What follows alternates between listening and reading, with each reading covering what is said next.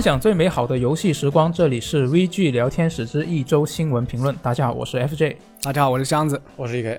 嗯，就最近前两天，我这个 PS 四的 PS 四的手柄啊离奇损坏。嗯，怎么个坏？就是本来第一天玩的好好的，然后第二天放在那里，然后它就插线就打不开 PS 四了，就按那个 PS 键没反应。哦，然后又非常神奇的，如果你插电脑呢，那电脑那上了 Steam 上还是可以识别，那在电脑上它正常用吗？正常用，但但是也没有灯，也没有震动，不知道为什么啊啊。然后我就去啊淘宝去搜有没有类似这种事情发生啊，结果发现有跟我一样的情况，我就跑去找了找了一家那个上海维修店的老板帮我修啊。屡次问他到底发生什么事情了，然后他就是就是不告诉我，估计是有什么商业商业机密啊，怕怕我抢他生意之类的东西。呃，也有可能是他发现只有一点点问题。对，有可能他告诉我原因了，我自己就可以把它弄好。对，但是他想赚你钱啊。然后反正也不贵吧，修了我六十块钱，修了几天，就是前天寄过去的，今天寄回来的。那还挺快的。啊，但但是我还没有试这个手柄能不能用啊，今天晚上回去试一下，万一他给你留了个扣，用了几天又坏了，希望它能够好。啊。为什么？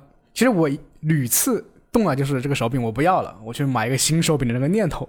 啊，但是呢，我发现淘宝上就是很难买得到，很难买，就是很多手柄都没货了，就是那个国行的那个 PS 手柄啊，是吗？对，我没去淘宝上面买，我直接去了那个某。电商上面的官方店上去买，嗯嗯，那也很贵，好像四百块，四百块钱，挺贵的，关键是挺贵的。对，就要么是没货，要么是四百块钱，要么就是那种啊什么两百块钱的那种，一看就知道是高仿高仿的那种产品。嗯，我还记得就是去年吧，去年那个时候，我觉得虽然我买 PS 五还有点时间，那么但是我又还得要玩一段时间 PS 四，我就去买了个手柄。那个时候是在那个。应该是在官方店买了个银色的 PS 四手柄，用用到现在感觉还行。不过有人也跟我说，他买的手柄很快就坏了。嗯，对。然后没办法吧，我就只能下定决心去修这个东西。我所以我觉得这个事情可能和一方面是和那个日本那边 PS 四 PS 停产有关系。嗯。另一方面呢，可能是。就是受到这个最近什么这种供应链的这个影响啊，这种半导体是吧？啊，对，是。然后，所以它，所以不只是主机啊，连带手柄这个东西呢也缺货了。对，就是本周有一个新闻嘛，我看了之后，我的心情就很低落。你知道，我一直我一直很想买，赶赶就尽快买到这个 PS 五嘛。啊啊！然后我看到这个新闻就很低落。这是什么新闻呢？就是这个啊，《卫报》它在本周是报道说，全球的这个半导体供应情况是进一步恶化。那玩家将会更难买到次世代主机和新款的显卡，啊，是不是很绝望？你看看到这个新闻，作为一个我我无所谓啊，就是不买就是了啊，那是那对，不买立场百分之百啊，等等党永不失败。就如果你一直在像我一样一直在看着那个每天看他那个淘宝上面奸商的价格一直在跌啊，一直在跌，然后你期望它什么时候跌到你心里预期价位，然后你突然就看到这么一个新闻，你你是要买 PS 五还是要买显卡？啊，最终肯定是都都要，最终肯定是都要。对，所以就这个新闻，它里面就报道里面就说了，就是去年这个新冠病毒在全球蔓延很严重嘛，那所以是有一些半导体工厂呢，他们是不得不关门来应对去年这一个疫情。那尽管之后这些工厂已经是再次投入生产，但是这个疫情已已经是完全改变了这个供应市场了。就因为之前啊，这个疫情的时候，居家隔离也是让很多室内娱乐的需求是激增嘛。然后像是什么电视啊、游戏机啊、手机啊、显卡这些电子产品，其实这需求它都暴涨。对。然后那个电动汽车，这个也是现在非常啊火热的一个行业，所以他们也在争抢这个半导体的供应。那根据这个报道里面的分析师的说法呢，啊，目前的情况是需求达到了一个无法跟上的新水平，所有的厂商都处在一个危机之中，而且情况还在恶化。那这个分析师他还说啊，目前没有迹象表明供应正在赶上，或者是需求正在下降，而整个供应链它的价格都在上涨。他还预测，今年的电动车、手机等相关的产品，它的定价都会更高。就比如说今年的 iPhone，它肯定会特别贵。那即使没有供应链的这个问题，它也会特别贵。对，对，它会更贵。它不会，它哪一次不是特别贵啊？对，它一直都特别贵，但是今年会更贵。嗯，啊，我我今天就来录电台之前也看了一下淘宝上面的一个价位，PS 五光驱版嗯，现在还是在四千六左右。那现在我看到有这么一个新闻出现的话，可能我比较担心，我年终六月份左右能不能买到，可能还得打一个问号。，对，是是是个问题。嗯，对，所以就我看到这个新闻我就很很低落。你们怎么看？你你们虽然不想买，对，就我个人来说，其实是没有什么影响的。反正我现在也一不买显卡，二 PS 五呢稍微可以等等，因为就就就目前来说，一个普遍普遍观点是它的那个第一方游戏还不是特别多嘛。对，是，嗯然后对于这个供应链问题，我觉得就是他说的吧，就是一个三方面的影响。呃第一嗯方面就是本身我的这个产能不够，对，因为疫情原因；第二方面就是这个需求激增。是的，嗯，这一个，所以我觉得啊、p s 五我是是尽快想能够买得到，但是既然是这么一个状况的话，可能也没有办法。就之前不是一直在传闻说什么国行 PS 五可能会在什么四到六月公布吗？嗯，对，那我觉得，就算哪怕它现在真的公布了，哪怕它公布了，也对卖不出那么那么多货。对，可能也就像我还是一样。就像我现在买不到 PS 四手柄一样，啊，也不是买不到嘛，就是你要花一个比较高的价钱去买，是就算就算是国行，我是其实觉得倒没有必要太心急，嗯因为我不知道其他人是怎么个情况，但是对于我来说，我目前的设备都是够用的。嗯我手机不急着换，我呃电脑的原里面的各种元件不急着换，我 PS 五也不急着买，或者说我 Xbox 系列新的 Xbox 我也不急着买，因为至少对于我来说，我目前是能够应付得了我的娱乐需求的。嗯，就是说我不急着说我一定要去赶这么一个新的东西，啊，没有必要。嗯，是的，主要是最近最新游戏最近这个比特币也炒的比较比较火哦，，跟这个也有关系。对，然后加上之前的两方面原因，就三方面原因嘛，对，就导致这个东西有点溢价吧。对，而且你虽然我不知道我这么说对不对啊，但是我觉得像芯片这种市场，你不可能永远处在一个高位的位置的。也就是说，如果现场如果现在是说市场没有调节过来的话，那它以后会调节过来的。总不可能说它现在的芯片价格一下子冲上去之后，它以后永久就是在这个价格基础上再出新产品，我觉得不太可能。对，不过最近还有个最近还有个趋趋势，就是说很多这种老的音老的这种卡被拿出来卖。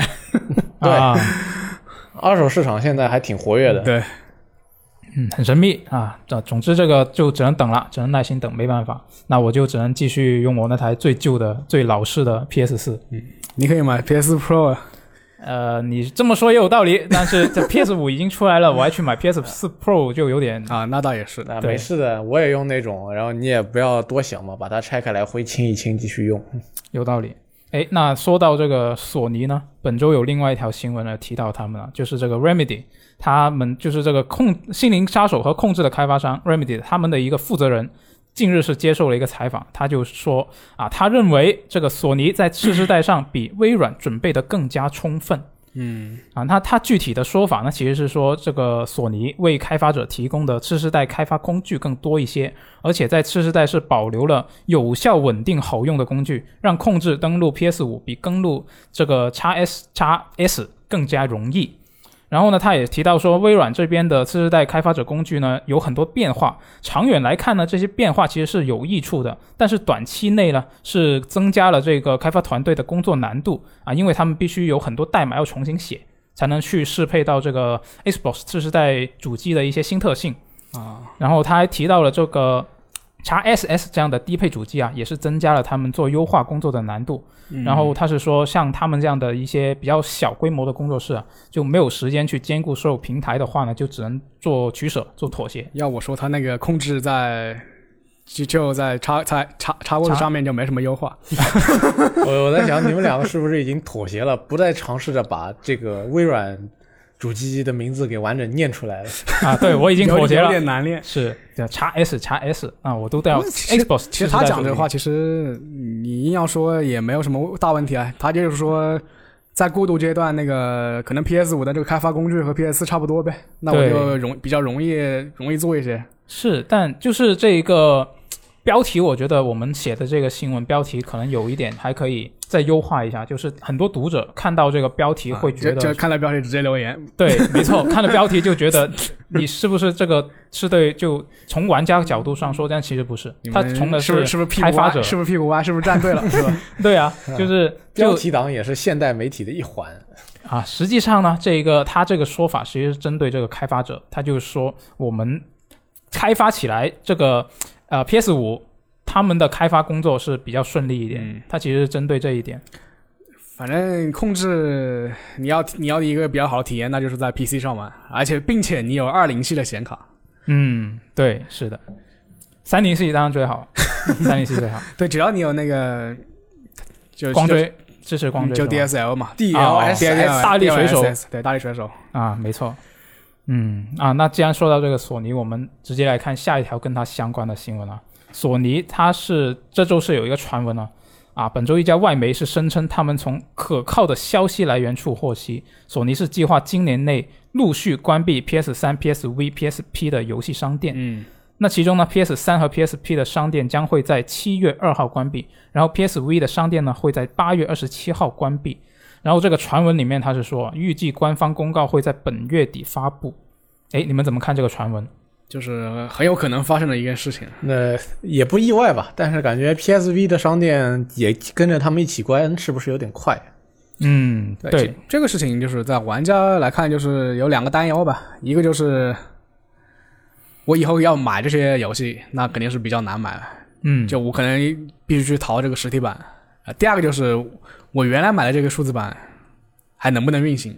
是这个很重要，我觉得。对，然后反正就是，就最最就是数字版这种保存保存这个事情嘛，就也有一些这种民间组织在做这个东西，嗯，包括就就他发发这个传闻当应该就是当天吧，还是前一天，然后有一个叫做 The Hidden Palace，就是一个一个组织，嗯就隐藏的宫殿，那个翻译过来是他们就是把那个七百多个那个 PS 二的那个游戏原型给上传了。嗯然后这这个这个组织，我记得他他们零八年的时候还把那个也是把世嘉的一些游戏吧，有一一千来个游戏也是上传上去作为保存。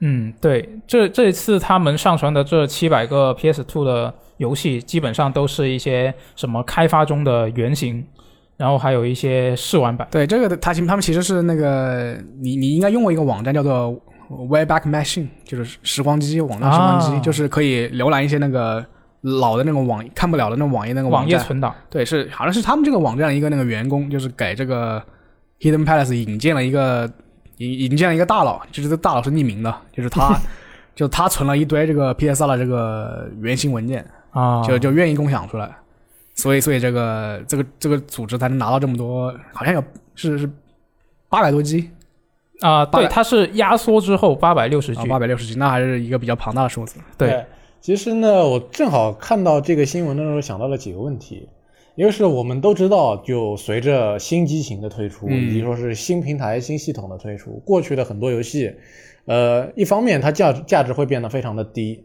对，就比如说它不管是从玩法还是说从视觉上，都会让我们觉得不不属于这个时代。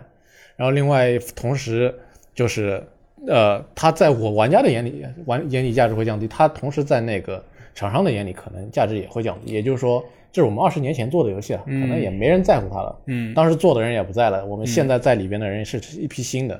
那么如果这个时候有人把 ROM 给放到网上，对那这个合法性的问题该怎么算呢？是，就是嗯比较担心一个数字游戏的保存问题，就是你官方不去不重视这个东西，但是你民间做出来 ROM，它可能又要又要被版权方给追责，就是个比较麻烦的事情。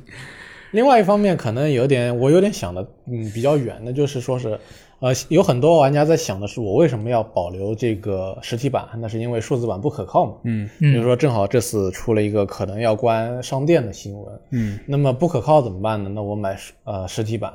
那么这你其实两件事情到后边有点相似的地方，就是说为什么他们要关线上商店呢？因为他们要给服务器腾出自己新的空间来。对，不能把这个服务的空间总是为这些到后边也没几个人用的老的平台给留着。对，那么如果我存一个实体游戏，那么到以后我会发现，就是可能一张盘里面就几百 M，但是我要为这好多张几百 M 的盘留下，浪费我大很非常多的那个是房间储存空间。嗯，其实现在就是那些保存游戏这种博物馆啊，这些都这些地方嘛，档案馆，他们其实也遇到一个问题，就是说实体游戏它也是会损坏的。对对，就是说你像这种卡带电池嘛，你你最多最多放个十几年，它也没电了。然后还有一个这个这种这种磁性磁性的这种介质嘛，它会如果太潮湿的话，它也会丢失数据。然后所以现在很多这种博物馆，他们也会就是说把这个实体游戏去转存，对转存变成数字游戏。但是这个东西你要严格来说，它也是处于灰色地带。对，实际上就是绕回了一开始的那个问题，就是我如果真的要考虑如何储存这些游戏的话，一定是把它们有点类似于盗版化的做成 ROM，给放在一个非他们自己原来的那种可以不用盈利的一个空间上面去。但是这个时候版权问题又无法解决或者处理。对，是那个什么千年版权法，它反正反正反正是说，就是说，呃，禁止任何用户吧，就是在那个发行商把这个服务器给关关闭之后，你再把它修改成可以玩的版本，这是不允许的。嗯然后后来呢，就是有人争取，争取了一个什么，就是每三年可以申请一次什么豁免权，一个这种折中的方案，也不知道现在运行的怎么样了。嗯，还挺麻烦的这个。对，反正之前这个因为版权问题遭殃的这种这种收藏商、收藏者也有很多吧。就之前那个任天零一八年的时候，我记得任天堂就是把两个网站告上法庭，叫什么什么 Room Retro 吧，好像是这个网站，他们收了很多就是就是对他们把 Room 贴在网上，然后就被告了呗。然后最后这个运营者就是一对夫妇嘛，就是说被判就是赔任天堂一千二一千二百多万。哇，这么多对，然后再把这个所有 room 都删除。就这个东这个事情就是其实闹得蛮大的，然后就是也是有一些争议，因为就很多玩家说，其实他这些这个这个网这些网站他们实实际上是不盈利的，对但是任天堂说他们盈利啊，啊，不知道谁谁对谁错。然后说任天堂之所以这么干呢，是可能是他们要把这些游戏就是再包再包装再发售。啊啊，当然，当然，这个如果你站，如果你站在这个数字数字游戏保存方面呢，如果官方愿意，我愿意把它再发售也是好事。那是嗯，所以你看，这任天堂其实到后边自己也送了点 FC 游戏给啊你对对对，就是他那个 NS NSO 也有很多那种 FC 呃还呃 SFC 游戏。嗯，那苏活其实之前也跟我说过聊过这个话题啊，嗯他就觉得这个没有办法，就只能是靠啊、呃就只能是推动一个，比如说行业性质的一个东西，就是让它能够有一个规则可以去遵对，你循。最最好就是说你出一个这种判定判定什么是存档，什么是盗版。对，呃，其实或者说是我们拉一个大的行业协会，然后在这用这个行业协会的名义去做一个整个游戏游戏业界的数字博呃那个图书馆，嗯但是可能实现起来比较困难吧。对，现在图书馆还是有有一些这种组织，但是你要说这种构成这种协会性质的，还是没，这暂时还是没有。是，其实之前还有一个事情就是，呃，有一个叫那个夜前工作室的，夜前工作室就是 Night Dive，嗯他们他们他们主要做的就是说，就是把这些没有实体版了，又又没有数字版的游戏，我再把它拿到版权，我再把它代理给重重新发售。然后，啊，然后之前有个游戏叫做《无无人永生》吧，他们他们这个这个游戏的版权非常混乱，就是。嗯，二十世二十世纪福克斯也有，然后东视暴雪也有，然后华纳兄弟也有，然后他们就夜前就就是找这三家，然后这三家分别说你要把这事情搞定，要找另外两家，反正 踢皮球。各各种踢皮球，然后最后最后就是找到那个华纳兄弟那里，华纳兄弟就是说啊，首先这个事情你要拉来动视暴雪和我们一起谈，另外呢，我对这个游戏复活，我们对这个游戏复活呢没有任何兴趣，我们就不做了吧。对，其实如果你真的想搞这样的项目的话，一定会遇到这样的问题。对如果他一个游戏你在网上找不到它购买数字版，找不到购买二手实体版，那说明这个游戏百分之九十九是没几个人想玩到的游戏。对，嗯，然后但当然就是通过合法合法途径，就是没办法把这个游戏保存下来，然后啊不合法的还是有，就是直接就是有人做了这个这个无人永生的一和二的这个高清版，把它传到网上去了，对，当然也是不盈利的。对其实不不过不过不过，他们应该是一六年传的这个东西，然后现在二零二一年了，那个华纳和动视呢也没去找他们，证明他们是真的对这个 IP 不怎么上心根。本不在乎。对，所以说，其实说起来，模拟器也类似处在这种类似的环境当中，对，黑白之间。因为你想，如果我真的现在想要去玩 FC，我真的到哪去买一台嘛？嗯，确实是、呃可以买一台这种盗版的 盗版 FC。啊，所以我觉得觉得这个就是，哪怕现在没几个人想玩老游戏，但是你作为一个怎么说保存这个东西，我觉得还是对，就是很有必要。就是一直说，就是一直说保存游戏，大家就会想当然的想当然的，就是说保存实体游戏就行了。那其实嗯数字游戏呢，也也是非常有保存这个必要的。对，是的，而且保存实体游戏，你到后面也有可能打打开这个柜子，二十年后打开发现我的实体游戏怎么好像不能用？对，还不实体还是会损坏的嘛。嗯，对，所以没办法啊。那这一个，我觉得既然是说到这个 PS2 游戏，我们可以来看一下这个 PlayStation 的另外一个新闻啊，嗯就是这周是有玩家发现了他们索尼在去年十月提交的一个新专利。那这个个专利呢，它就对这个奖杯党是非常好的事情啊，只要它能够时装的话。啊，就是这个专利呢，它是专门专门去针对一些原本不支持奖杯功能的老游戏啊，就可以让这个开发者是省下对老游戏进行修改的额外时间和资金。啊，就是就是。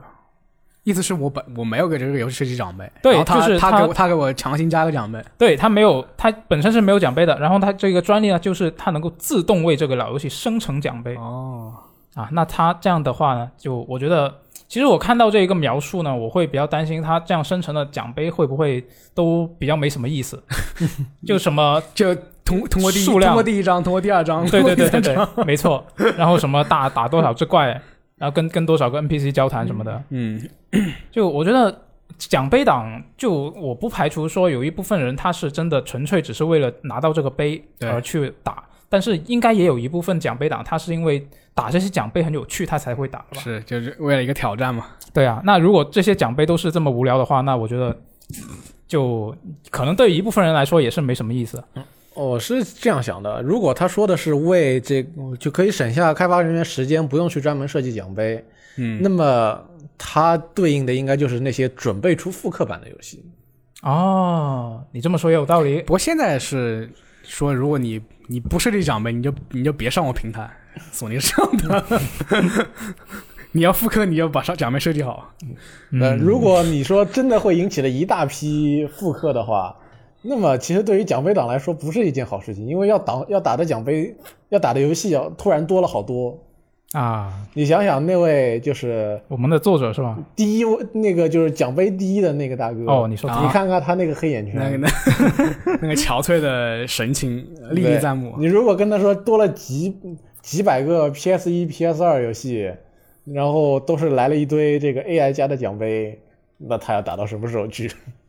啊，这对这也可能真的是一个双刃剑了。嗯，但是其实我觉得这个东西可能就是它优化它的这个会员体验一部分吧，嗯，也不是一个特别就是他们要作为一个什么很很浓重的这种功能来来来来宣传的一个东西。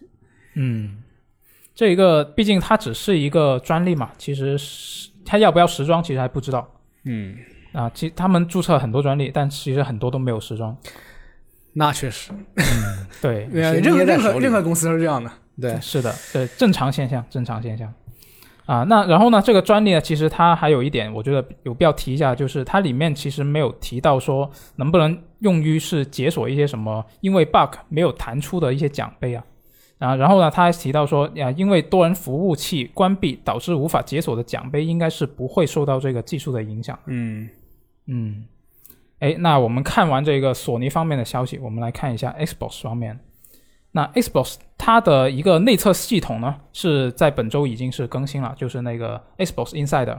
那游玩这个免费多人游戏的时候，它是已经不需要订阅这个 Xbox Live 金会员了。这个其实之前他们官方就已经说过了，以后是啊玩免费游戏你不需要金会员也可以免费联机。嗯，那现在他们是已经在这个内部的内测的版本里面去进行测试，但是呢啊这个真正式的上线推广给所有玩家的一个时间还没确定。那官方是说这个功能现在还在测试，所以是正式更新是要预计将在未来的几个月内。然后顺便一提啊，就是微软已经把这个 Xbox Live 改名改成啊叫做这个 Xbox Network。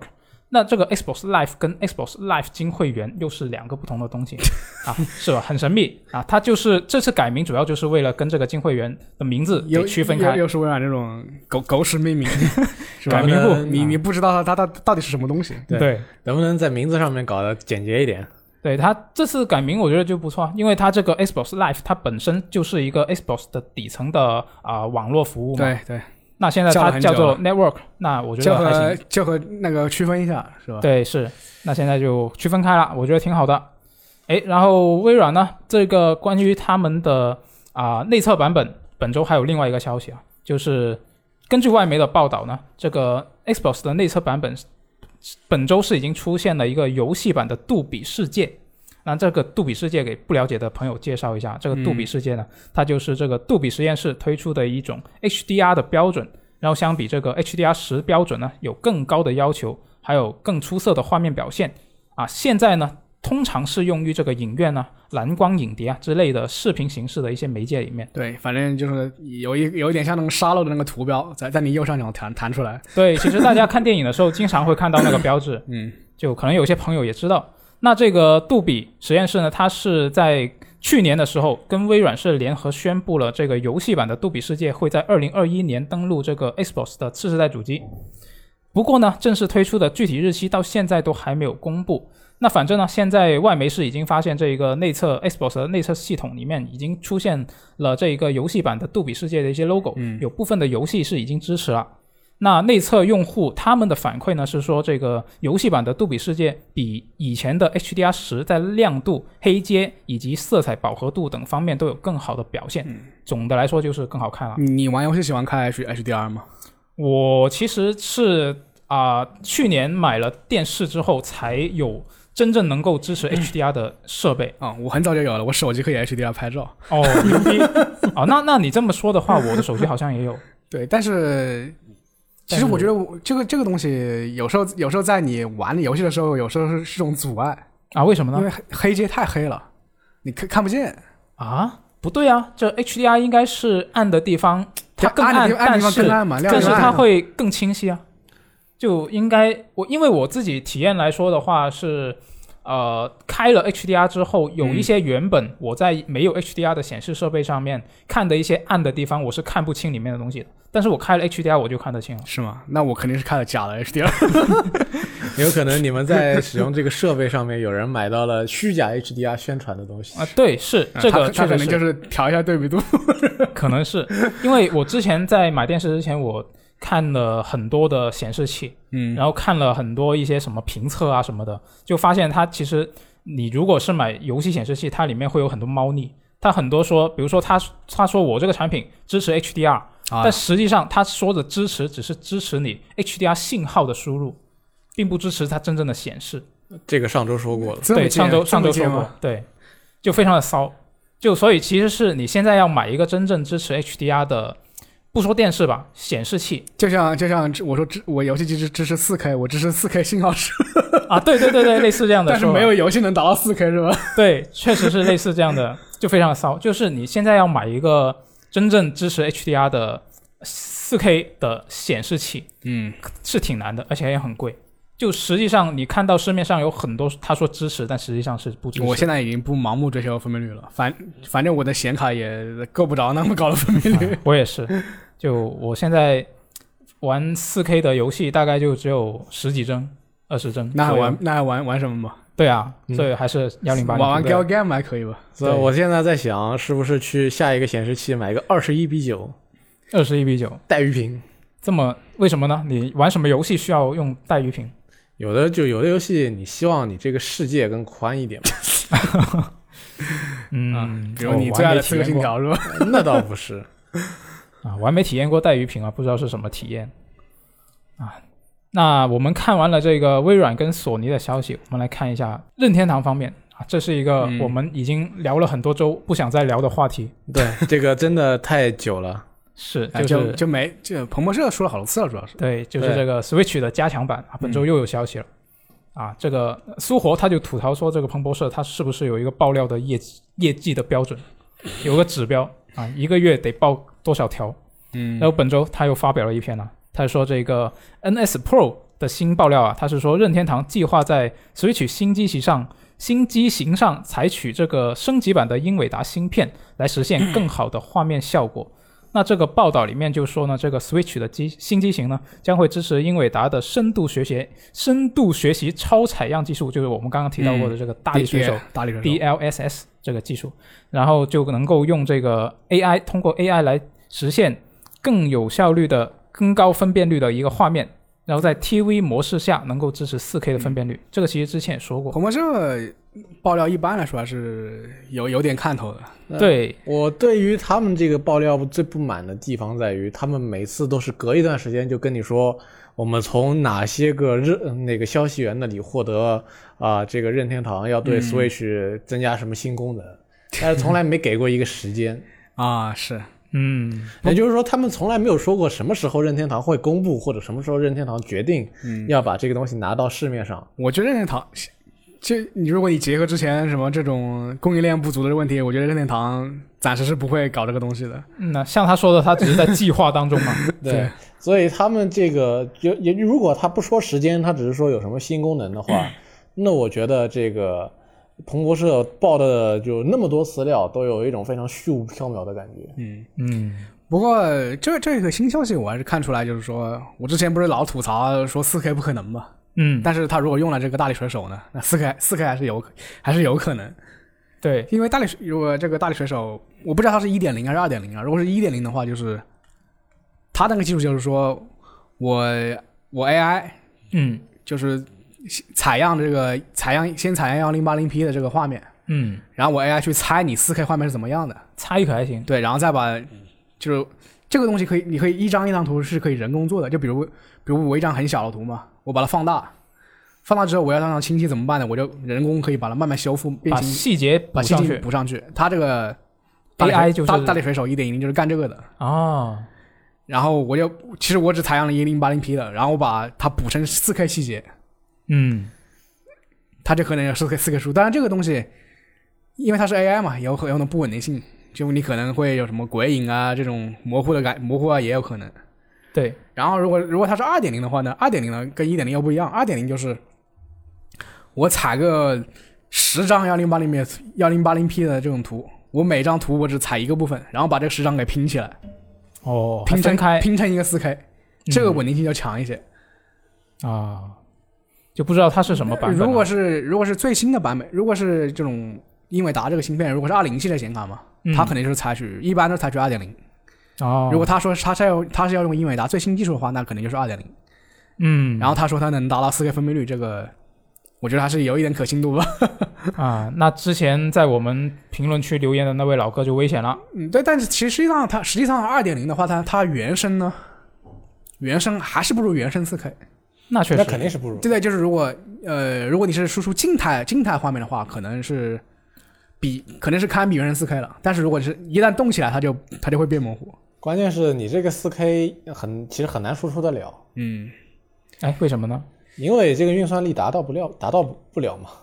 啊，你你它芯片本身也是有这个上限的嘛。对它它它本身也是，就说显卡它本身也是开辟出来一个区域放这个 AI 芯片。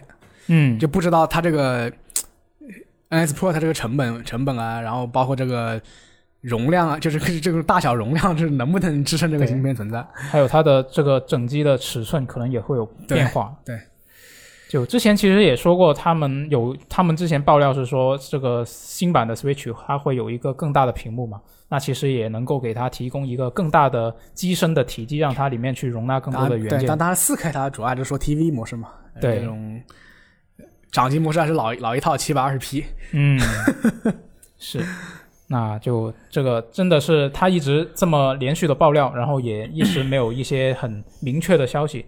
那像刚刚香子说的，结合到现在这个半导体的这个供应的短缺，我觉得这个可能真的就像他说的，只是在计划当中，明年明年再说。明年再说，说不定是。那他们官方其实之前也说过嘛，在财报的会议里面说，近期没有公布这个 Switch 新机型的计划。对那说不定这个近期是挺长的一段时间。他他也他也他他说近期没计划，但是他也没说我不迭代了这个东西。他说我们还是在努力迭代这个东西。嗯，是的。啊，那本周的这个御三家的一些新闻我们就看到这里啊。接下来我们来看一下这个《刀塔二》，它本周有一个新消息，《刀塔二》是在本周推出了一个大型的更新啊，主要是对这个新手引导系统进行了全面的翻新和升级，然后涉及到游戏系统的方方面面，改进幅度非常巨大。你看我们这个新闻里面也很多，很长，非常的长。啊，真真的这就是复制粘贴，没错，这就是复制粘贴，完全复制粘贴官方的公公告。没错，这就是官方的公告，非常的长。哎，那 E K 你比较懂这个刀塔二，你觉得怎么样？它这次的一个更新？呃，它更新了以后我还没上去玩，但是我觉得它更不更新，对于很多玩家来说，其实意义也不大。哦，是吗？因为不是吧？这个因因为他之之前哦，我我尝试过多少二，他那个新手指引真是不行。这个游戏现在已经十年了，嗯，你如果说十年以后还想要再上手这个游戏的新人能有多少？其实是一件很玄乎的事情，因为这个游戏被称作 Dead Game，已经这个 Dead Game 这个名号叫都已经叫了好几年了。嗯所以其实我不知道他这个阀门他们的这个运营团队是怎么想的，但是我觉得至少在现在的玩家群体里边，可能没多少人在想过还会有一波什么时候会来一波新的这个 DOTA 二玩家。我觉得大家可能没这么想过，也也不会觉得什么时候突然会进来一波。嗯那么所以说这个功能放在十年以这个游戏被大家知道十年以后再出来，实在是太晚了。就符合符合维尔福一贯的风格，对为度假开发。你想啊，今年是二零二一年，在十年前，二零一一年的八月份是第一届国际邀请赛第一场 TI，那个时候啊第一次给用这个冠军一百万美元的奖金去让大家怎么说瞠目结舌，呃难以置信，搞得很多这个受邀队伍都不敢相信这是真的，以为这是一个骗局，不敢去。嗯，啊，到到现在这个去年吧，去年 TI 的这个总奖金池三千五百万美元吧，我记得。嗯要今今年还要今年这个 TI 还要真的再搞了，你就去年因为疫情暂停一年以后嘛，那么也就是说，它整一个 DOTA 二，它从玩家到那个运营的，到它这个电竞的这个体系，呃，不不说成熟吧，因为它不也不能说是成熟，应该说是非常的固化了。嗯大家想，如果你是一个玩家，你现在想要玩一款 MOBA，你手机上面你有那个轻松的选择，你电脑上面也有轻松的选择。就是你要来玩 DOTA 二，你图的是什么呢？我觉得就是我可以举举一个另一个 Dead Game 的例子，啊，就它就是《星际争霸二》。啊就他之前他他也是以这种难上手为著称，难上手著称嘛。对然后，呃，他其实之前吸引过一波新玩家，是靠什么呢？也不是靠新手模式，而是说我推出了一个这个指挥这种合作模式合作模式，对对就是它比较轻度，你你只要背，就是说你操作方面没操作方面呢没有那么个要求，然后你你如果要如果只是要简单过关的，你就要背一下这个 AI 的这个模式，然后你又可以跟朋友一起玩，然后就吸引了一批新玩家。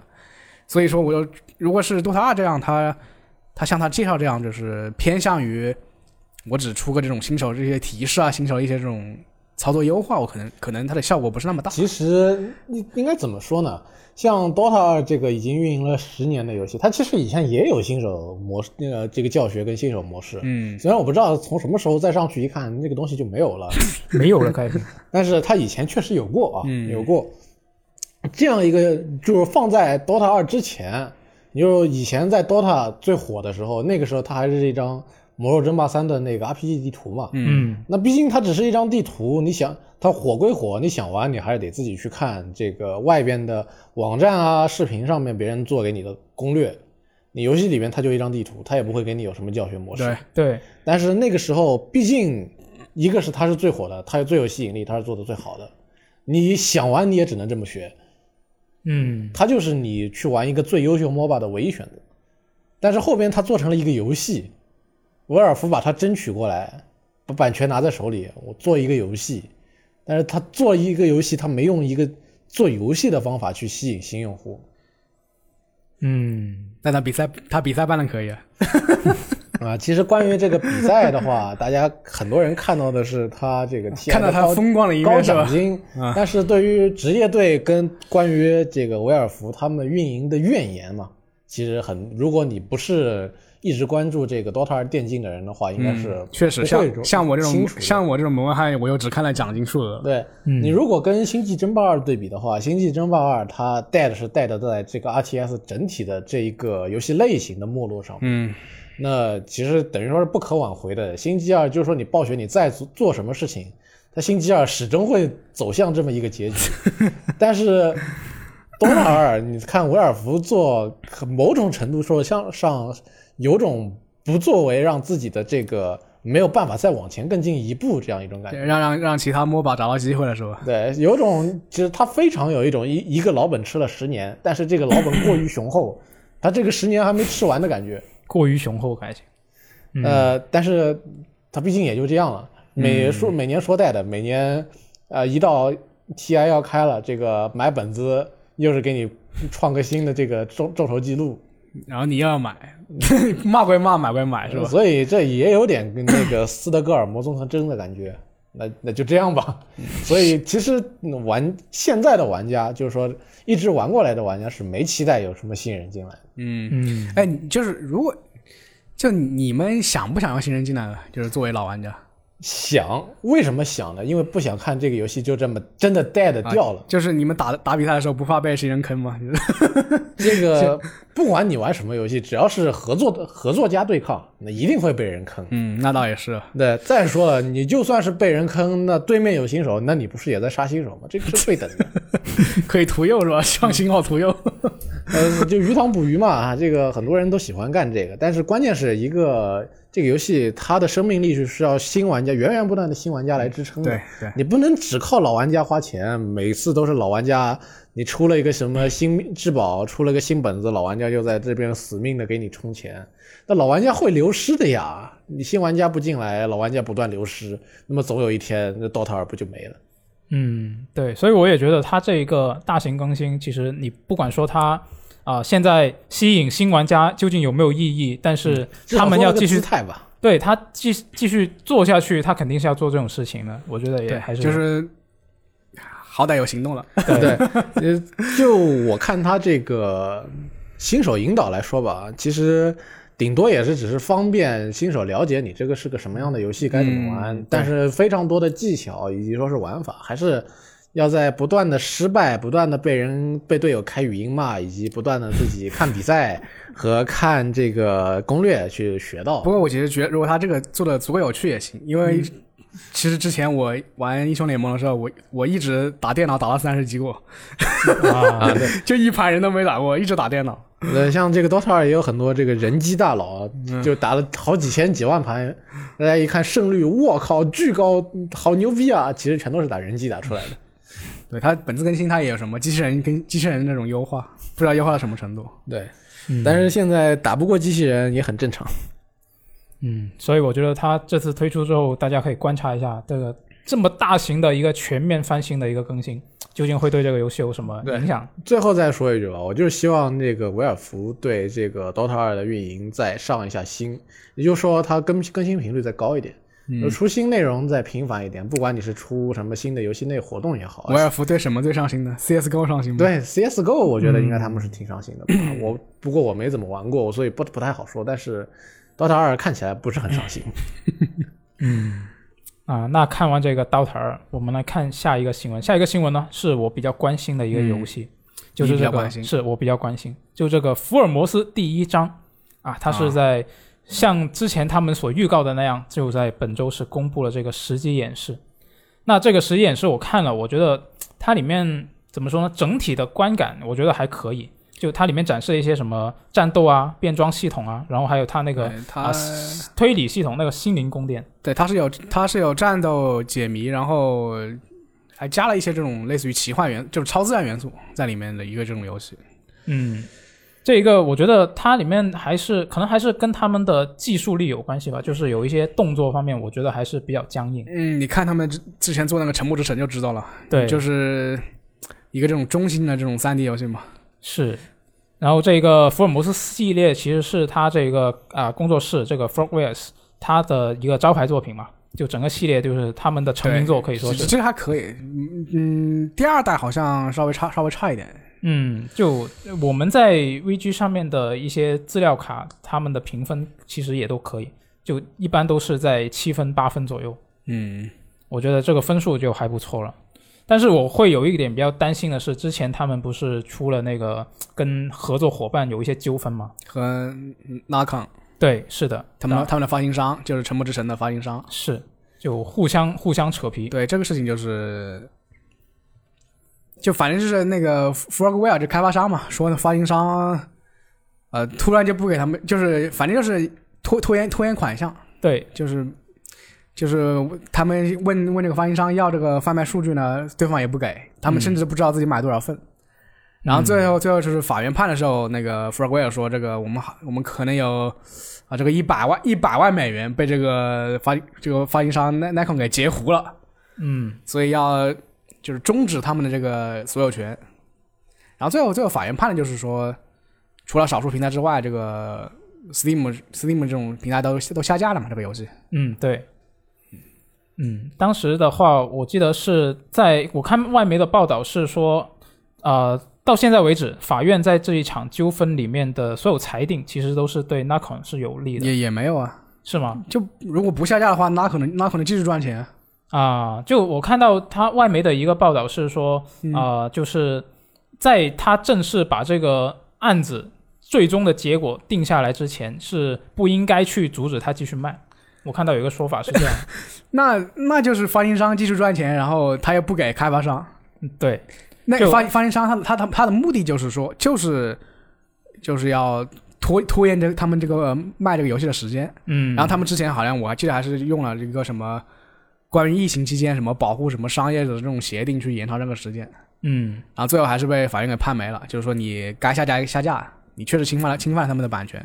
啊，那可能我看的那个报道是后来的。嗯，那然后这一个，我觉得他之前这个 f o r w e s 我觉得比较担心的是他们的人员规模就八十人。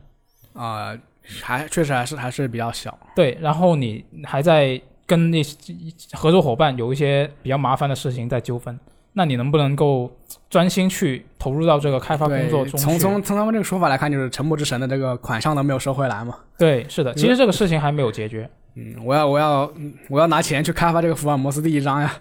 啊对啊，对啊，而且就是有一个问题，就是现在那个后来他们就不是发了一个长文去控诉这一个发行商吗？那就是就对这两边对喷呀。对，然后发行商那边也 也发文，也发行跟他商们对喷。说说你们你们不就发行商反正要发行商反正就是说开发商就不不按时交货还是什么。啊，对，类似的，反正就是一边说你没有给我钱，然后另一边说明明是你没有给我钱啊，反正就这样互相扯。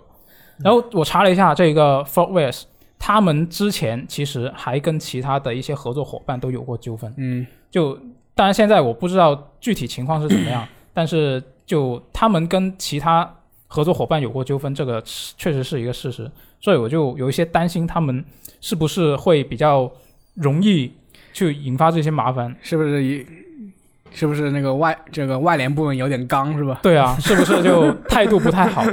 就不然为什么会经常这样？不好讲话。对啊，就很神秘。然后这个是我查了一下，他们是零二年有一次，然后在一九年又有一次，然后在后来是这个 Nacon 这边是第三次了，已经是。但但它它它其实虽然是一个比较小的这种开发商，但他呃历史还是比较悠久的，嗯，呃，证明还是有点实力的。对，就就是说我游戏不不见得就是说我大卖，但是我总是能维持一个就是自己的温饱这种这种感觉。是。那这一次的这个演示，我看着觉得确实也还行。但之前那个《沉默之城》就比较比较口碑比较不好。对很一般嘛。对，但是我觉得之前《沉默之城》那边的那些口碑比较差的部分，通常都是玩法部分，然后还有一些优化问题。优优化问题，嗯，对，所以这个福尔摩斯，我个人还是会比较期待，因为他哪怕我看他的演示里面有一些，比如说呃战斗的部分可能有点僵硬，嗯但是他那个什么思维宫殿、推理的部分，我觉得应该做的还可以。就根据他之前的那些啊、前面的作品的一些玩家评价来看，他们在这方面应该还可以。啊、对，呃，是是是还挺好的。我我之前玩过玩过两玩过两座，嗯，那所以这个就期待一下，它具体的这个发售时间还没公布，只是说 二零二一年。那现在就希望他们不会受到一些啊外部的因素啊影响到他们啊不能够专心去开发这个游戏了。嗯，希望一切顺利我觉得别人身经百战了，这是第三次了。啊！对你这么说也有道理，身经百战。可以再去跟第四个开发行商去闹一下矛对，盾。再再找一个。没有，可能以后不会了。我觉得，就我之前看了他们一个采访啊，他们是聊到这些什么跟跟合作伙伴有纠纷这些事情的时候，他们就都是说什么现在以前他说以前卖游戏，你必须得找一个啊、呃分销商，对你才能去进入到这个游戏市场，因为以前只能买实体嘛。是是，那现在有了数字版，有了数字啊，商城，他他们要自己发行是吧？对他们现在可以自己做发行了，所以他们就我觉得是这么回事。但但但这个东西其实你你还是要，别人还是会帮你营销嘛。对，那是嗯，就这个啊，我也不懂啊，就反正他们就据他。们所说，这个 Nikon 就从从刚刚合作开始就基本上回款会什么拖个呃三三十天啊、六十天啊、一两个月，嗯，是反正一开始好像就不太愉快，然后就就慢慢的闹大了。对，啊，就希望这个可福尔摩斯能可能他们也就是想就是自己自己作为发行商，可能尝试一段时间，看一看效果好不好。嗯，对，这个福尔摩斯第一章他们就是自己做发行，就所以至至少在这款游戏应该不会有这种问题啊。嗯，那接下来我们来看下一个游戏的消息啊，就是这个《赛博朋克2077》。哎，我们很久都没有说过《赛博朋克2077》的消息了。嗯，对，在很久一段之时间之前呢，我们是觉得《赛博朋克2077》每周都要说，不想说了。对，呃，其实情况跟我们现在聊这个 Switch 加强版差不多。没错 啊。那么，那这这个二零七七之前的热度过去，本周终于又有一个新的消息。那本周的新消息呢，可能啊，大家直接看上去直觉会觉得这个不是一个好消息啊，就是这个 CD Projekt Red 它的首席游戏玩法设计师扎瓦茨基，他们是他是在本周是宣布自己将会离开工作了八年的 CDPR。他是在二零七七项目里面参与了游戏的 RPG 系统，比如说这个枪械啊、黑客啊之类的系统的设计，然后还有玩法和经济平衡相相方面的工作都是他来负责的。哎、e K 你怎么看他这个比较重要的一个岗位的人员的离职？呃，这个关于他走了以后吧，我看到这个社交网络上面有很多人发表自己的看法，嗯有的是觉得啊、这个游戏要完了，或者说是 有的人觉得这个他走了 CDP 啊怎么办之类的。对，那我觉得其实也可能没必要为了这件事情太大惊小怪或者什么的，因为这个游戏的主体的玩法的部分开发已经结束了嘛。嗯呃，所以 CDPR 现在在做的主要是两件事情，一件是在想着要怎么样把这个游戏至少修复正常，修复到一个能玩、bug 比较少，而且呃明显的逻辑漏洞会呃看不大看不大太出来的一个状态。这个是他们现在在发补丁在做的。对，其实这个对手机玩法，它有它这个职位，其实还有另外一种说法，就是游戏逻辑这个，也就是负责游戏逻辑的。嗯它这个二零七七，它底层的逻辑其实没什么太大问题。嗯它的逻辑上面的问题，其实都体现在有些地方他们技术力实际上做不出来，但是他们用一种取巧的方式给掩盖了嘛。是，那确实，那这个也应该是他们现在在试图把这个这些被他们掩盖的东西给做真了，也有可能吧。那你看前段时间 公布的，也不是前段时间，应该就是上一周公布的1.02，他们那个补丁的更新公告，也就是、也就是在做这些事情嘛。所以这些工作应该跟他的关系不大。嗯，那么另外一个他们在做的就是 DLC，这个 DLC 已经承诺过了，不过优先级应该在游戏的修复补丁之后。那么 DLC 虽然肯定是要有新内容的，但是这个新内容我估计它主要的设计的着力应该是在关卡设计师上面。嗯关卡设计跟剧情上面，那所以它这个玩法设计可能不一定会有太多的新内容，所以它走的话也不会有太大的影响。呃，你参考一下巫师 DLC 嘛，就对就量呗，就不是不是不是不是不是核心的东西。对，不就他们在这种 DLC 或者说大部分游戏在 DLC 上面不会去搞一个什么全新的玩法系统出来给你去玩，就算有这个也不会很规模也不会很大，嗯，所以他走了的话，对于这个游戏的后续肯定会有影响，但应该不会太大。他还是在处于一种长期的修复状态，跟长期的为它增加新内容的状态。对，现在差不多过去三个月，距它首首次发售。对，三个月。啊，原来才三个月，我感觉已经过去好久了。对，这个距距这种东西，距距离我买这款游戏还有九个月时间。可以，如果说要有影响的话，就是大家应该还记得，二零七七还在做一个单独的多人版。啊，对，啊是的，如果它在这个单独的多人版里面也有很重要的设计工作的话，那可能会产生一定的影响。嗯但是我估计它的玩法应该也不会变特别多，嗯，确实是，而且本身他如果他们应该也是第一次做这种就主视角的多人的游戏吧，所以说他的离开其实也不一定会有太大的影响吧，嗯，这个难说。是，但是对于单机版的二零七七来说，我觉得应该是不至于说是有特别大的说你觉得他要玩，或者说没了他能做都更好，都不至于。嗯，对，所以大家不用太大惊小怪啊，正常现象，正常现象。哎，那接下来要聊的这一款游戏呢，啊，是 E K 比较关心的，就是这个《极乐迪斯科》的最终剪辑版。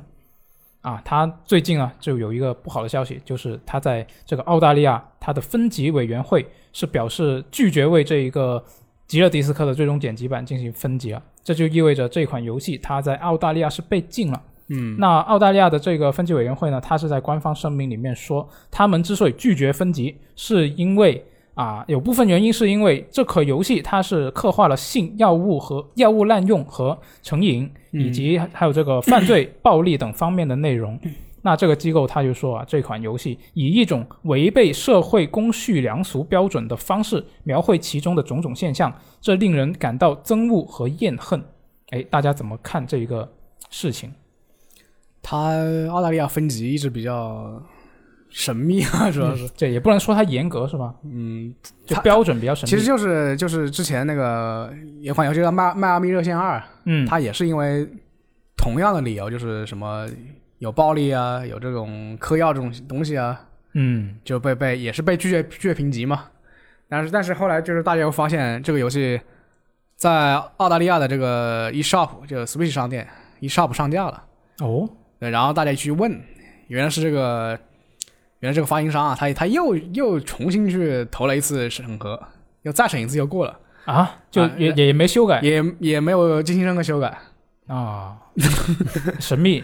对，然后我记得，呃，他他们他们确实确实是对这个什么药物东西、药物之类的这种东西比较敏感。这有一款游戏叫做那个少少数幸运儿，嗯它啊，它里面也是有这种我嗑了药之后就快乐嘛。它但它其实是它本质上是要抵制这个东西，它是要讽刺这个东西的存在。嗯，嗯，但是这个澳大利亚就觉得它是要呃美化这个东西，然后也也拒绝评级。可能他们对于这样一个元素是非常的敏感吧。对对对。嗯然后我记得他们是二零，应该就几年前，他们还是没有十八家这个这个评级分这个区域的，就说我不评十八家，就十八家以上就不准上。啊，那很严格。然后然后应该是直到二零二零一一年，他出了一个，就说我们开开始给这个十八加给评级了。然后但是这个这个法令，我记得应该是前几年他才开始执行。啊，那就是实际上没执行几年。对，但是如果真要这么说的话，有些游戏其实又说不过去。你说这个澳大利亚人他不玩 GTA 四不玩 GTA 五吗？不像啊。嗯但是它里边有，它里边对于这个毒品的表现可要比《极乐迪斯科》最终剪辑版，对，我不知道最终剪辑版什么样，但至少比《极乐迪斯科》原版要厉害的多了所。以就说它比较神秘嘛。像那个《迈阿密热线二》也是，就我重新提交一次我就过了。看看漏了，看错了。就是有些人就是有阴谋论啊，阴谋论说，因为他们就是以前被禁的游戏，我重审，那我是要付一笔重审费的。啊，哦，就如果 是不是我就通过这个方法赚钱？吃拿卡要。对，牛逼。那但是我觉得可能也有，说不定是某些审核员他自己有自己的倾向，嗯，对，这个也不好说吧。对，就像高考改语文卷子，反反正澳大利亚也是对于这个娱娱乐作品的这个评审啊，也在全球也是一个比较有名的严格的一个地方。其实我们是可能会有的时候去想，是不是因为大公司有钱有才，然后有人力，所以方便通过。但是这个当时新闻报道的时候也写过，有些比较大的公司出的游戏，比如说像《使命召唤二战嗯》，嗯，他们也不太满意，还让这个游戏进行删改。对那么看起来又不像是这个你有钱就可以的问题，确实是就所以它这个标准挺不明的。反反正我觉我觉得，反正澳大利亚好像对那个黑道圣徒系列就特特别严，就就基本上每一座都要卡。对，然后你再看像这个德国的话，那大家都知道，就是血是绿的，啊，那这个它就很明确，你就是血是绿的。不像澳大利亚，好像大家不知道它到底是个什么。我们血是也是绿的呀，我们血是黑的，石油血。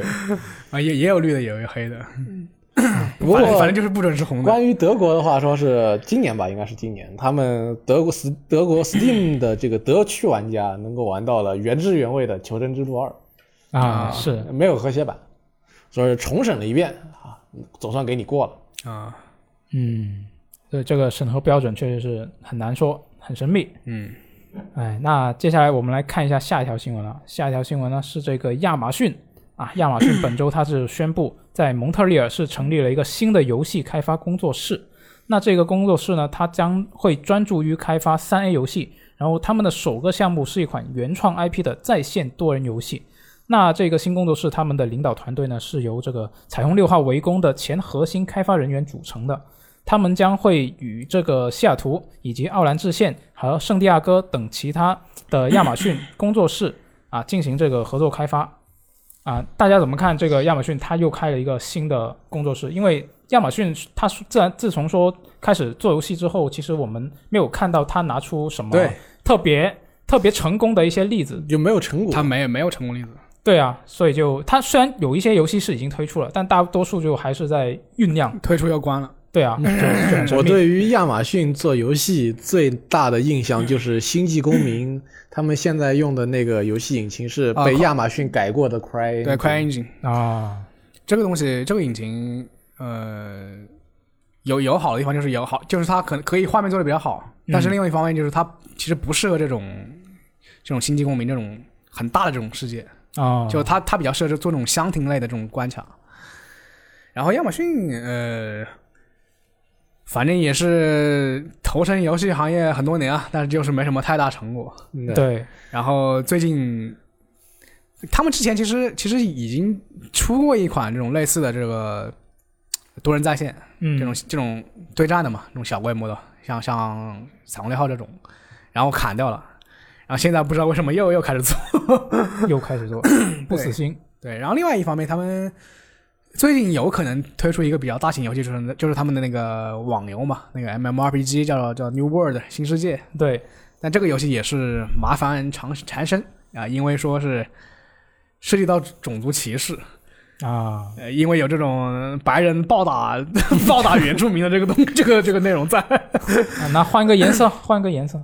对，然后呃，之前那个彭博社他也爆料过嘛，嗯，就是说他们那个呃亚马逊工作室的负责人弗纳奇尼本身就是没有没有开没有成功开发过任何游戏的经验，啊，然后另一方面就是说这个公司不太不太尊重这个开发者这个意见嘛，就一边是吹一边是吹逼说什么我每个项目我都投投入十几亿美元，嗯，然后另外又不给我派人，你你们就五六个人做这个游戏吧。然后说这个快这个刚才说那个快引擎，呃，这个快引擎也是的，就是说很多工作人员就是说他们建议就是我们用这个现成的这个引擎，比如什么 U 3 D 啊、嗯，虚幻引擎啊，我们来开发这个效率会快一点。但是这个弗兰奇尼呢，他就硬要他们用亚马逊自己的工具，就包括这个包括他们魔改的这个快引擎，啊，是不是为了省钱？不是为了省钱。他们不需要省这点钱。对，就是脑子有脑子有毛病，就脑子没转过来吧。对，其实是某种程度上应该说，你看亚马逊他们搞 Prime Video 还是出了不少优秀的节目的。但是呢，应该说做游戏还是跟做影视不太一样啊。如果你做这个影视的话，你招募一批人来投投下去这个钱去做节目，还是能够立竿见影的取到一些取得到一些效果。但是游戏不管是从开发难度还是说开发周期上面，你都应该需要你你至少要找过有有游戏经验的这个人对你得来来来得找工作室。你先是得尊重这个行业，然后你还得去有找相有相关经验的人来另外一说就是干这个事。另外一说就是他他们是个亚马逊是个特别特别数据驱动的公司，就是说啊，你每周把那个报表给我给我做好了，做了什么事，然后这个数据怎么样，你你用这个东西来讲话。啊，那开发者就得花很多时间去做这个事对，情。所以所以所以游戏游戏制作它有时候是个有很大程度这种感性的东西存在的。嗯，我你不能不能，我有时候没法证明我做这个东西，它它就可以可以得到什么多少玩，家很。多东西没法量化。对对对，就像这种，像他们这个，就是他们主业不是做游戏的，但是他们开了个游戏部门。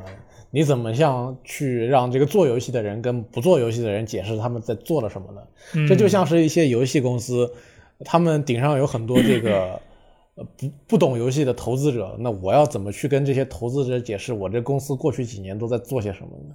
嗯，同样的问题，只不过他们在这个亚马逊这种有上下级的企业内部、集团内部就会变得更加的明显。是。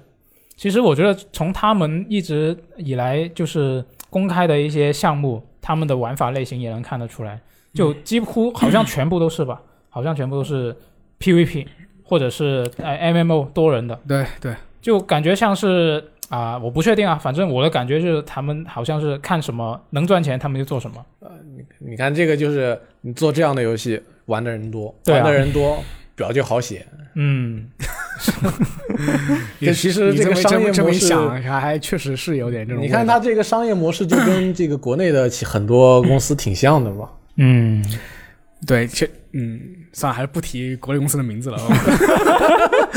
本本来有点想想想说的，算了。啊，不提不提，很危险啊啊！反正我觉得这个亚马逊它总要拿出一些真正的作品来啊，证明他自己的实力对，。看，其实我对他这个 New World 还还还挺有兴趣的。嗯，就嗯你多人多人游戏，我觉得也可以啊，就只要做得好，是吧？我觉得也没问题。反正反正今年八月份看能不能出。啊，对这个 New World 新世界，他已经说了，今年八月份 他就啊发售，八月三十一号月底。然后不过结合到现在那个疫情的情况，我觉得还是还是有延期的可能性有。没有中文的？有的话，我到时候可能注册一个号尝试一下。呃 是我们的资料卡里面显示是有中文的 啊，那我们到时候可以试一下。反正它也是那种免费网游嘛，嗯大家都可以试一下。哎，那接下来我们来看一下两个跟延期有关的消息啊。就第一个是这个《哥谭骑士》，就是这个华纳蒙特利尔，它是确认了这个《哥谭骑士》将会延期到二零二二年发售。那这一款游戏呢，它原定是在这个二零二一年发售的。那延期的理由呢，官方说是需要更多的时间来进行打磨。然后制作组是表示会在接下来的几个月里展示这款作品的更多内容。啊，嗯那这款游戏之前我们其实也聊过了，就 看起来可能还得看起来看起来是要打磨，是，确实是看起来是要打磨，没错。那就看一下他对它事后的他那个演示本身都有很多这种优化优化上的问题，对 运行效率这问题。是，就像我之前说的，我比较不满意的就是他那个钩爪的动作啊，啊。当然，他现在之前公布的他是 beta 版嘛，就都可以修，都可以修。希望他二零二二年真的能够拿出一个比较好的作品。嗯，嗯，那接下来下一个游戏呢？就我不确定这种算不算延期呢？他明毕竟他也没明确说过这个日期啊。就是这个漫威复仇者啊，他是说啊、水晶中立他是本周是放出了这个漫威复仇者的 二零二一年的更新路线图，那里面是列出了这款游戏从本月到夏季及以后的计划。但是呢，这个路线图里面并没有出现之前很早就已经公开过的这个蜘蛛侠的 DLC。哦它最近是最近是加了一个鹰眼，对，鹰鹰眼是最近新出的，这个也是之前就说过了。然后这个工作室负责人呢，在接受采访的时候是在说，他们已经在开发这个蜘蛛侠相关的内容了啊，并且他们是很期待把这个蜘蛛侠的故事加入到游戏里面啊。然后他的说法是说，蜘蛛侠会在我们未来的更新路线图里出现。那他这么说的话，意思就是说，他现在公开的这个从本月到夏季及以后这个计划里面是不包含蜘蛛侠的。也就是说，我们啊，至少在二零二一年的夏天之前，蜘蛛侠都不会加入到漫威复仇者里面，就只能慢慢等了。不知道这个游戏还有没有后劲，反正是让 S 一亏死了。嗯哦，我是记得蜘蛛侠应该是索尼独占的内容。啊，对，PlayStation 平台独占，但你要想，你这个游戏如果发售了一年之后再推出一个平台独占的内容，是不是时机不太好呀？嗯，确实是。就我现在想到的一点是，他会不会到时候人气不太行，嗯，就不做了。啊、我我想到的倒不是不做，而是他做了，但是到时候就突然决定我们不如不独占了吧？就会不会有这么一个可能性啊，那那那那不可能吧？签过约的呀。啊？那也是，那也是，嗯就是这个可能也跟这个呃索尼那边索尼影业握着这个蜘蛛侠的版权是有关系。是，嗯，那就看一下它之后是什么时候能够公开这个蜘蛛侠 DLC 的一些新情报了。那最后我们来看一下这个三月国产游戏的审批信息啊，就这一个三月份的国产网络游戏的审批信息里面，过审的游戏总共有八十款啊，主机平台其实就只有一款，就是这个 PlayStation 中国之星项目的《铃兰计划》，它是已经过审了。那接下来就等这个官方正式公布这款游戏的发售日了。这个《铃兰计划》是一款啊团队快节奏的动作射击类游戏。嗯，之前中国星发布会的时候，我还在那里在那里看他们公布这个游戏，嗯，也就也就是个共斗吧，就就就三四个人、四五个人一起 biu biu biu 拿枪射怪物，对，是 对，风格还风格还挺好的。是，看起来还不错。就等它这个正式的官方发售日，反正它已经过审了，就看什么时候定个发售日公开就行了。呃，这周新闻其实我们还有好多新闻没有讲，挺多的。对呃已经是精简过的一个结果。是，然后最近其实游戏和消息也比较多，包括最近发售的那个《怪物猎人崛起》嘛，对，就在我们录制电台的这一天，当天是对，然后大家都玩的不亦乐乎。对，对。包包括我们的秋雨一直从从早上玩到中午，玩到下午。啊，他他们主要其实是在玩双人成行。啊啊！他们一点钟才玩双人成行。对啊是吗？对，还有一款游戏就是双人成行，啊，对，是。这也是我非常期待一款游戏。对，对。那你期不期待我码头社的 Subverse？码头社赛博嫖客，其实码头社那个游戏我都不不必要玩是吧？我只要看就行了。可以直接云。对，包括这周末应该是应该是星期日的凌晨嘛，会有一个 Xbox 的 Showcase 的一个发布会，对，就关于主要是关于独立游戏。嗯，可能你听到这些电台的时候，我们已经没有办法把这个这个发布会的这个消息给放到电台里去了。对，说不定如果他有什么重磅消息的话，我们会在下一期电台里面提到。对，所以你也可以急的话，也可以看我们网站，对吧？嗯对，对，反正这期大概就是这么多内容了。对，嗯，最近这个消息非常多，但是主要是非常杂。是，是，就是你不是没有特别特别重磅的消息，但是呢，有很多。对，是的。那看一下下周会不会有一些比较惊喜的消息？对对我非常在乎的一件事情就是 EA 说过春季要公布这个新的战地，啊，哦但是这个春季呢，现在大家都知道不天气已经知不知道这一开始暖不知道和起来了不知道这一啊座是是个什么题材。对，所以我估摸着也差不多了吧，该看到新战地长什么样了吧？嗯，那最近不就有听到道听途说有一个传闻说最近几天就会公布？对，但是这个谁也说不准，是越到这种时候，这舅舅的说的话就越真假难辨。是的，是的。那我们就下一期节目再见，好，拜拜拜拜。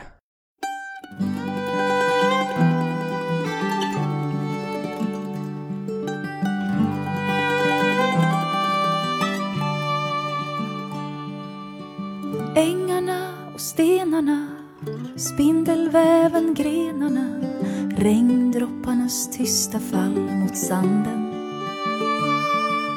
Myggorna i dikena vågorna i vikarna och dimman som ett skimmer över landet.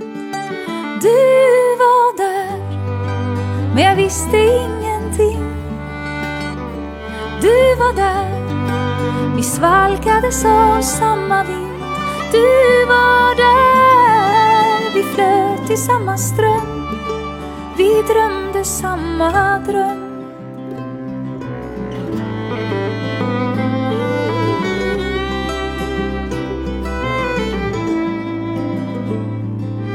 Gårdarna och ödehusen Motorvägen, natriumljusen Städerna som glimmar bakom bergen. Rälsen genom tunnlarna och alla tysta stunder. Mitt hjärta ropar över Sverige. Du var där men jag visste ingenting. Du var där vi svalkades av samma vind. Du var där Vi flöt i samma ström. Vi drömde samma dröm.